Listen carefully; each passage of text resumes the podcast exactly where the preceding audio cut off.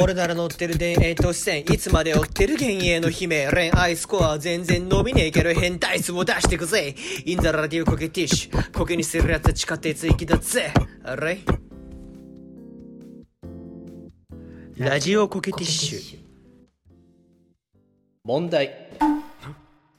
はい。高校の同級生6人をパーソナリティとするまるで物質の中のようなトークを特徴とするポッドキャスト番組といえば何でしょう？うーん。これ最終問題ですか？いやいやいや待って待って。そんな悩まないでくれ。よ うーん。よし。じゃあうーちゃん答えをどうぞ。うーん。コケ、コケ、コケ、コケティッシュ。だいぶ遅かったけど正解。委員会委員会。今の正解で委員会。ラジオコケティッシュですね。正確に正式な名前だとね。はおお、そう、そう、それ、それ、それ、それ、それ、それ、それ。い出てなかったの？まああのこういうねクイズ番組っていうのが昨今テレビとかでも結構多く放送されるようになりましたけれども、はいはいはい。はい。今日はですねそういったクイズ番組クイズといえばという本で最近存在感をものすごく増しているクイズノックについて、うん。あ最近僕がドハマりしているのでお話ししたいなと思ってます。名前は知ってるな。何なんだろうあれ。はい。お。なんか伊勢神 VTuber 絡みでクイズノックの名前聞いたって言ってなかったっけ？VTuber が出てる番組でその VTuber がクイズの作り方を学ぶっていうので、えっと、クイズノック絡みの人が出てて教えてた、うん。でもそのクイズノックが何なのかがわからない。なるほどね。うーちゃんはクイズノックっていう名前は聞いたことがあるって感じだったかな、うん。そうだね。名前までかな。実際何かやったってわけじゃないから。はいはい。わかりました。えっ、とね、まあ、YouTube で一番あれかな。目にすることが多い、うん YouTuber 集団みたいな感じで認識してる人が多いんじゃないかと思います。はいはい、はい、クイズノックっていうのは、えっ、と東大王とかに出ていたうん。えークイズプレイヤーの伊沢拓司さんが中心となって、えー設立された、まあ、クイズを中心にしてこう学びだったりとかうん。あーそういうものを広げていきましょうっていうのをテーマにやっているなんて言ったらいいのかなこう、まあ、企業であり、うん。ウェブメディアであり、うん。YouTuber でもある。みたいなそんな感じの人たちなんですね。へえ、うんでい VTuber の話とかでも絡んでるのはあもう本当にそうで、うん。そのクイズノックのメンバーの中に、まあ、山上さんとかね、うん。あの結構 YouTubeVTuber が好きな人たちっていうのがいて鶴崎さんとかもそうだったかな、その辺のこともあっておそらく絡みが実現したのかなと思うんですけども。なるほどね、うん。確かにあのクイズの作り方っていうのもねあー競技クイズっていう文脈では結構いろいろ気にしなきゃいけないところがあったりしてはいはい。面白いんですけれども、まあそうだね。うんクイズクイズっていうのをもう起点にあらゆる知的なことに進出していこう。いろんなことをやっていこうっていう気概がある人たちなので本当にうんうん。なんだろう全然クイズとかに興味がなかったりクイズノックっていう集団東大王っていう集団に興味がなくても、行き当たることっていうのは結構あるかもしれないそういう人たちですね。そうなんだね、うん。いろんなメディアに出てるというか。あ伊沢さんはそういうの知ってたわ、伊沢さん中心だったんだあれそうだね。伊沢さんが周りに声をかけて作ったっていうふうに僕としては聞いていてだから今でもクイズノックの編集長は伊沢拓司なんですあよそうなんですか。だからへうん YouTube の挨拶もクイズノック編集長の伊沢ですっていうふうに名乗っておられますね。まあ、その他にもあの特徴的なというかあのキャラの立った、まあ、東大生中心のうんうんメンバーが動画にはよく出てるかな。うん。えっ、と東大の今院に行って量子物理学をや超伝導の研究をやっておられるナイスガイの菅井さんとか菅井俊樹ちょっと待ってさんとかいきなりなんかあの頭いい話からなんかこうキャッチコピーが一気に あの偏差値がこうあのすり寄ってきたというかこっちに。多分ね僕らの1個上かぐ同級生かぐらいので年なんだけど、うん。ものすごくこうキャッチーで親しみやすいお兄さんっていう感じのキャラクターですね。確かにナイスガイのスガイでパワハラ気質でめっちゃ厳しい人なわけないもんね。だったりとかあとは漢字。漢検1級を最近取ったっていうあの漢字王とかって仲間内では言われている山本さんとか、はいはいはいはい。おう。あとはそういう YouTuberVTuber とかが大好きで、うん。あーこう大学からクイズを始めたんだけどメンバーの中でもクイズの強さではピカイチみたいな。すごいな。山上さんって人だったりとかね。俺見たらその人かもね番組で。かもしれないね、ちょっと僕もその番組該当する番組を知らないのでわからないんですがなるほど。そんな感じのあーたくさんなんていうのかキャラクターの立ったえ高学歴クイズプレイヤーたちがうん。あー動画に出演しているしはいはいはいウェブ記事の、えーウェブ版って言ったらいいのかな？あのーウェブマガジンのクイズノックの方では、うん。それこそもう本当に大学生を中心ではあるんだけど北海道大学から、えー京都大学とかぐらいまでの、はいはいはい。いろんな大学のクイズプレイヤーの人たちが中心になってあークイズの記事だったりとかあるいはクイズに出題されるテーマを解説する記事スポーツの解説記事だったりとか、うん。あのあ旧暦の解説記事だったりとか。へえマクスウェルの悪魔ってなんだ？記事だったりとか、まあ、な本当にこう幅が広い知識ね的な、うん、背景を要するものは何でも取り上げてるんじゃないかニュースのこととかもねうん取り上げてたりするので、なるほまあ一度見てもらえると面白いなって思われるかもしれない。うん。そういう人たちです。なるほどね。であのちょっとクイズの文脈に 触れてる人じゃないと、うん。あまりピンとこないかもしれないんだけど実は2020年頃に、うん結構痛烈なクイズに対する批判っていうのが行われたことがあって。なんだ？ほで僕クイズノックすごい好きだし、ハマってるから、うんあのゆおすすめの YouTuber はとかあなんか最近ハマってることは何って言われて一般的な場所でよく答えるのはクイズノック好きですねっていうことが多いんだけどやっぱりその痛烈な批判が行われたその文脈をついて結構ねちょっと面白さが分かりませんねって言われちゃうことがあるんですよ。その批判の内容についてはここで喋ることはできる？で今から話そうと思うんですけどね。なるほど。はいはい。うん。なのでちょっとそこもねあの僕なりにいろいろ考えてはみた。考えてはみたのでそんな話もしてみようかなと思います。うん。でどういう批判だったのかっていうと、まあ、批判をした人はねあの脳科学者の茂木健一郎さん。おおここで出てくるか。うん、で野木健一郎さんはどういうことを言ってたかっていうと、うん。まあ、あの人はあの高校生クイズのパーソナリティをされたりとかそうでしたね。あの意外とねなんていうか高校ククイズの文脈には関わってはおられるけれども、うん。クイズプレイヤーとしての活躍がある人ではない、うん。そういう人なんですがうん。えーっとねちょっとちゃんとした引用でないのをご了承いただきたいんだけれども、はいはいはい。趣旨としてはあ東大にまで行ってやることがクイズとはねみたいなことをねなるほどおっしゃられたんですよ。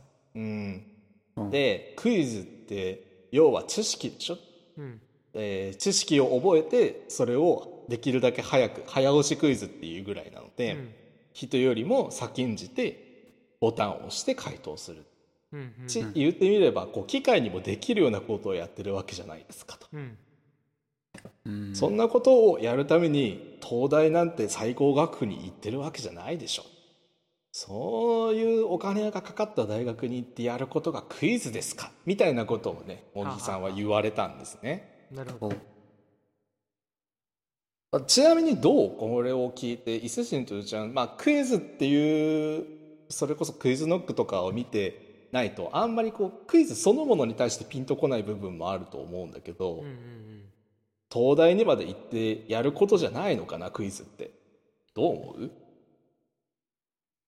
いや俺ん。全然いいと思うけど、だって東大ってクイズってしかも競技クイズでしょ、うんうん。なんかスポーツだったら東大ってスポーツはありじゃん。部活で。部活というかうんうん。サークルで、東大ってうん。競技クイズの何がいけないのか分かんないよね。競技カルタだったらいいんでしょ多分。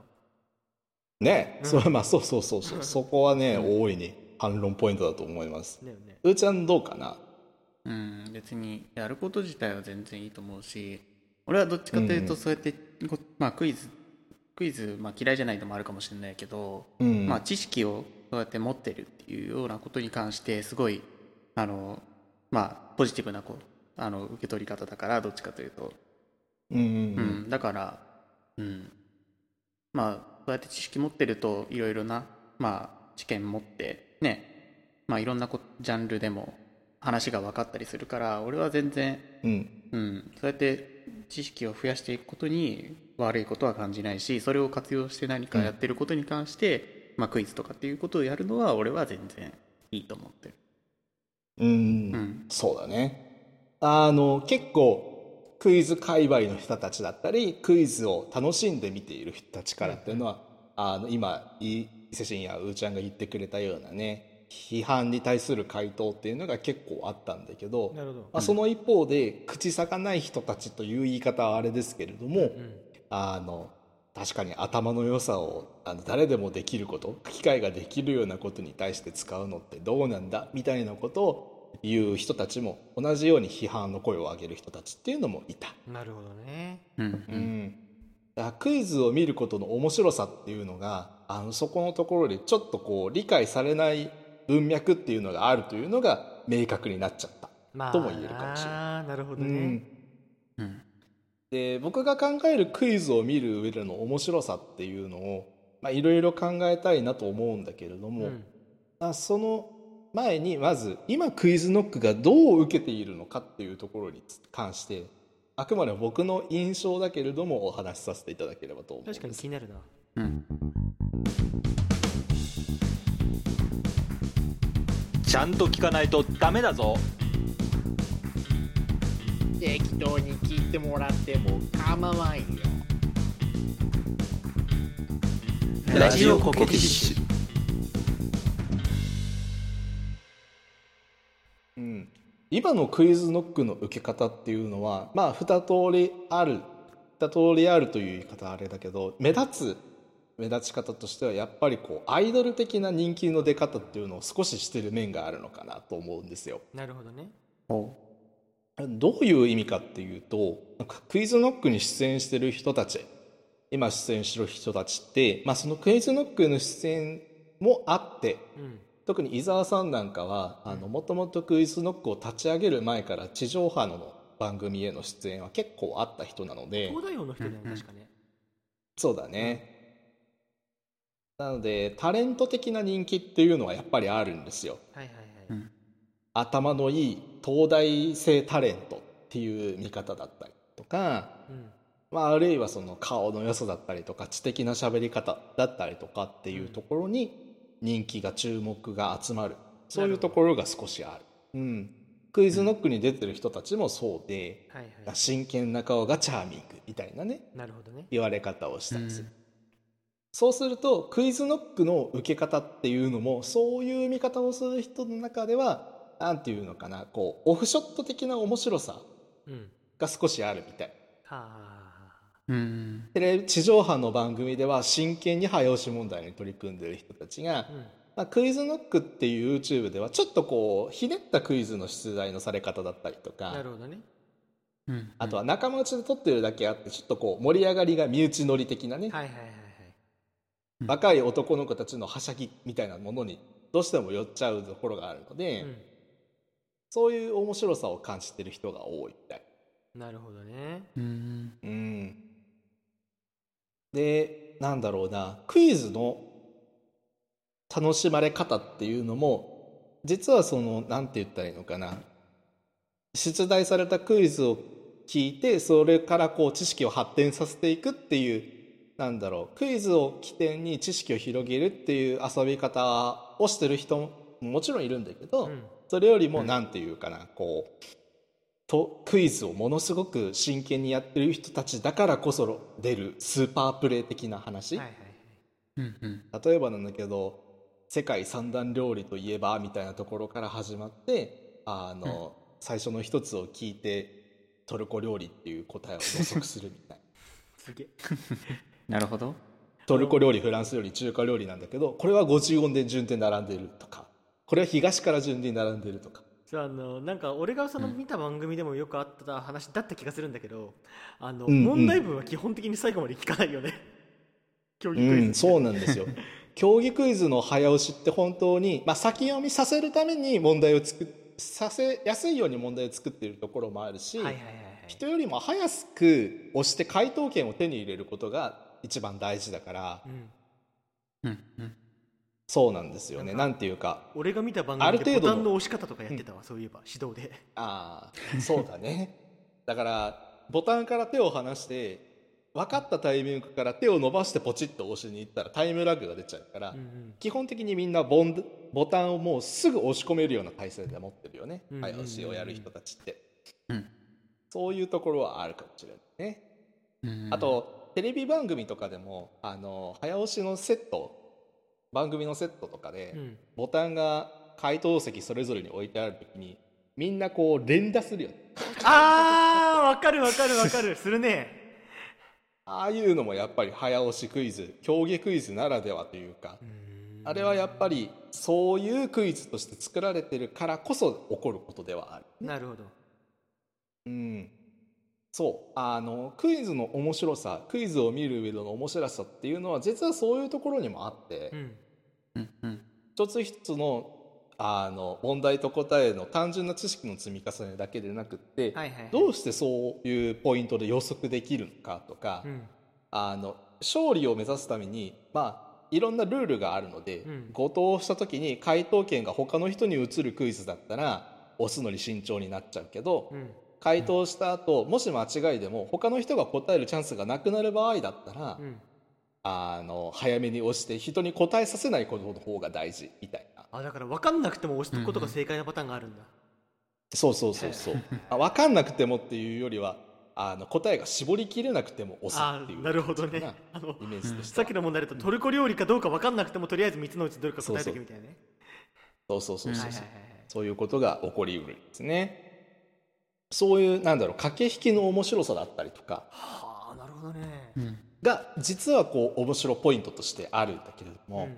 意外とその辺があの表面的なところだけなぞっているとパッと理解しにくいようなところがある。なるほど。そこが不思議、でもクイズノックっていう YouTube では特にそういった早押しクイズのあの前提条件であったりとか、問題文のなんていうか質みたいなものをうまく魅力を解体しながらここが面白いよねっていうのをポイントポイントで絞って見せてくれるような編集だったりとか番組の構成になってるので早押しクイズっていうのをプレイしたことがない遊んだことがなかったりちゃんと見たことがない人でも面白さが分かりやすくなるように作ってるんですよ。なるほどね、そこもクイズノックっていう YouTuber, YouTuber の番組だったりウェブの記事だったりの面白さかなというふうに思ってます。なん。かやっぱテレビいっぱい出た方がきっと多いきっと今までの話聞いてる限りだと飯沢さんをはじめとしてね多いだろうから、うん。あの番組の作り方とか構成とか説明の仕方とかがこういい影響を与えてるのかもしれないよね。わかんないけど。そういうのは確かにあるかもしれないですね。今でこそクイズノックってものすごくあの規模の大きい集団になってるのでうん。あの編集とかもものすごく手間というかあのもちろんコスコスなんていうのかペイをする程度ではあるけれどもコストがかかってるしなるほど。うんうん。最近の動画はすごく見応えのある、まあ、地上波番組とはやっぱり違うけれども、うん。あの満足度としてはそんなに大きく変わらないんじゃないかなと個人的には思ってます。何人ぐらい全員でいるのかねクイズノックっていう集団って。えーっとねそれこそウェブとかやってる人たちも含めると何十人っていう数いるんだけど、ううんん、もうなんかツイッターでツイッターの、うん、あすいません。アカウントが ある人だけあのリストアップしてみてもそれこそ何十人いるかなっていううん。です。なるほどね、まあなんかあれだね。YouTube とかそういうのでまあ配信してるってことはまあいろんな人を、まあ、取り込むっていうの言い方も変かもしれないけどいろんな人に見てもらうための工夫もされてんだろうね。クイズという中でも。うん。あその辺がこうあまりね見えにくいような形でもそれをやってるところがまたいいなって少しなるほど。うん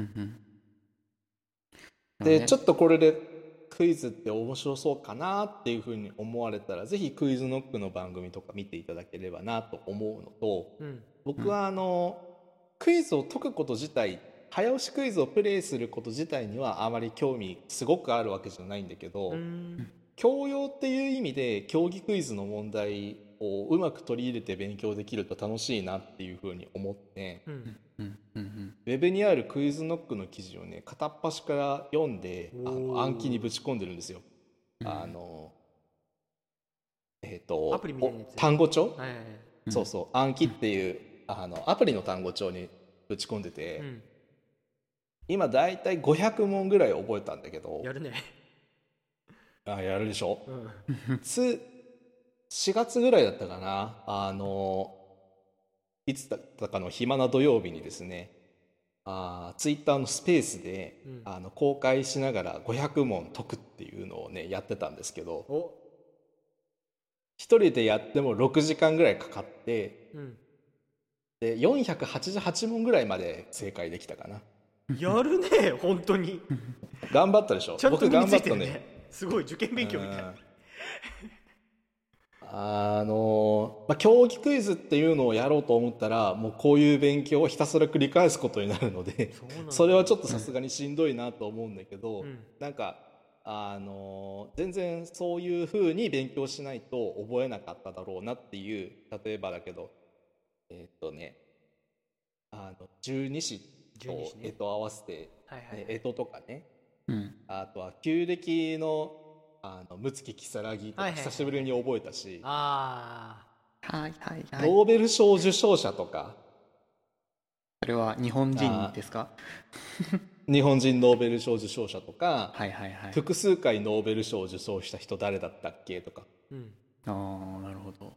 インフレデリック・サンダーが2回取ったよなとか。フレデリック・サンダーを知らんわがあの芸術面とかでもねああのコミックの拡大したやつをを絵に描いてそれを飾るみたいなことをやってた、なるロイ・リキテンシュタインとか、うん。ニューヨーク現代美術館に飾られてるんだったかな、ーうん。みたいな、あんまりこう最近まで真面目に覚えようとしなかったことをうん。覚えるきっかけになって、それがまた一つこう学びのきっかけになったりしてなるほどな。僕はなんかこう知らない世界に取り組む一つの材料としてクイズってすごく魅力的な教材だなと思うので、まあ、今後もしばらくあの暗記にぶち込む日々が続くんじゃないかなというふうに思っております。なるほどね。うん。まあクイズで問題として出会わなかったら触れないこといっぱいあったろうがんね。うん。やっぱりなんだろう。特に今みたいな仕事してるとねほんと自分の専門以外何も勉強しなくなっちゃうので そうね。なんだろうな。オンラインとかでアクセスしやすい媒体で自分の知らない領域に興味をね引き立ててくれるようなものがあるっていうのは嬉しいことだなっていうふうに思っております。なるほどでなもそうやって知識の幅を広げるっていうのはすごくね面白いことだしね。楽しいよね。うん。いろんなやっぱりこうじゅうん。なんかいろんなことの興味を持つとかさあ知ってるってなるような足がかりになるっていうのがすごいいいと思うよね。そうだね、受験勉強的な確かにこう単純作業感はなくはないんだけどうんうん。まあでもやっぱりそれで知ってるって思える瞬間が来るのがや一番楽しいことかなと思いますね。う。んなるほどね。はいまあこんな感じで僕の思うクイズノックの面白さっていうのをあの説明させてもらったんですけどまあ逆にあの僕がこういう楽しみ方をしてる人もいるみたいっていうあの東大生のキャッキャウフフが楽しいっていう人たちもいると思うし 僕はそれはそれでありな楽しみ方かなと思ってます。あのでうちの番組でもねハイパーインテリ集団の我々がキャッキャウフフしているところがえー お聞きになれますので皆さん。我々、えーコケティッシュラジオコケティッシュも ぜひぜひよろしくお願いいたします。ずっとこのトーク聞きながら思ってたんだよね。俺たちだって男6人組なのになって。いやー振りだと分かって黙っててくださった。ありがとうございます。今言おうと思ってたら先に言われた。はいというわけでここまでのお相手はターとじいちゃんと伊勢神でお送りいたしました。いいんですよ。僕たちのキャッキャ夫婦ではいファンが増えてもいいんですよ。キャキャフフフ。今度ターのターの単語帳を見せてもらおう。あーお人の知識、ね、人の。著作権的なところがあるので仲間内だけで見せてもらいましょう。あじゃあそうしよう。はい